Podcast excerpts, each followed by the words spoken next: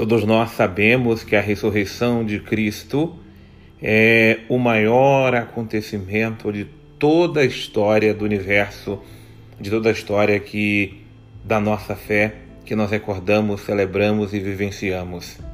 Mas é verdade que a ressurreição do Senhor, ela se torna plena para cada um de nós com o fenômeno de Pentecostes.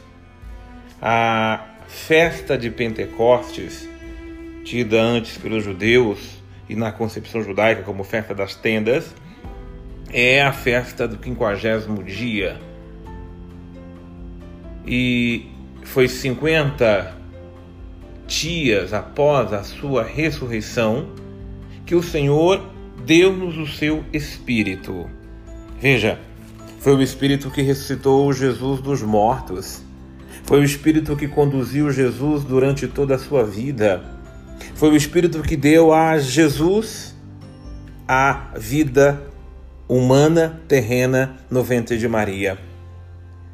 É o mesmo Espírito que estava na criação de todas as coisas.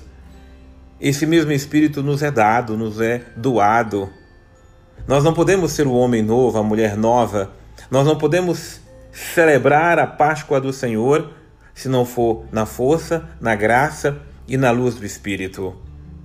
Os apóstolos estavam ainda atônitos com a ressurreição do Senhor, mas ainda não compreendiam o fenômeno. Felizes, se encontraram com o ressuscitado, celebraram, conviveram com o ressuscitado, mas ainda não tinham força para anunciar Jesus vivo e Jesus ressuscitado. Porque, aliás, Paulo diz que ninguém pode dizer Jesus é o Senhor se não for na força, no poder e na luz do Espírito. Por isso, o Espírito do ressuscitado, ele nos é dado, ele nos é doado, ele é espalhado por toda a face da terra. Nós, nós só somos verdadeiramente ressuscitados na força e no poder do Espírito. A ressurreição de Cristo é a nova criação, é a humanidade recriada. Mas se a primeira criação ela foi criada no Espírito, o Espírito que era a mão do Pai para criar todas as coisas, nós não podemos esperar uma nova humanidade, nós não podemos esperar um novo homem, uma nova mulher, nós não podemos esperar uma humanidade nova, uma sociedade nova, uma igreja nova, se não for na força do Espírito. Nós até tentamos, com nossas forças humanas, renovar as coisas, nós tentamos fazer e trazer novidades, mas desculpas, as novidades que trazemos são todas humanas, todas elas passam. Nós vemos num tempo onde há um anseio por novidades.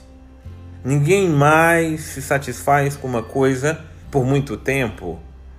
Você olha, aquilo lá parece novo, mas daqui a pouco não tem importância nenhuma. Só quem é capaz de renovar de forma perene os sentimentos humanos, o coração humano, a sociedade humana em que nós estamos, é o Espírito que faz nova todas as coisas. Nós podemos até esquecer das mágoas, dos ressentimentos, nós até podemos ir para frente, mas fica sempre aquelas marcas das coisas velhas, mal resolvidas, que estão atreladas no nosso coração. Só o Espírito faz nova todas as coisas. Não é esquecer, é encarar, ver de forma nova. Nós somos realmente novos e renovados na força e no poder do Espírito. É imprescindível, queremos ressuscitar a nossa casa, a nossa família, queremos uma vida nova, se não for na força do Espírito Santo. Você pode adquirir um carro novo, uma casa nova, mas daqui a pouco ela vai envelhecer. Só não envelhece de verdade aquilo que é renascido na graça e no poder do Espírito a cada dia. Por isso, ressuscitemos com Cristo na força e no poder do Espírito Santo. Ele faz nova todas as coisas.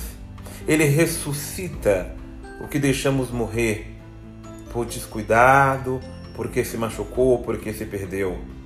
É o Espírito que faz nova todas as coisas e precisamos dele para nos conceder vida nova, sentimentos novos, relacionamentos renovados, uma igreja nova, uma oração nova, sempre em Deus, no poder do seu Espírito.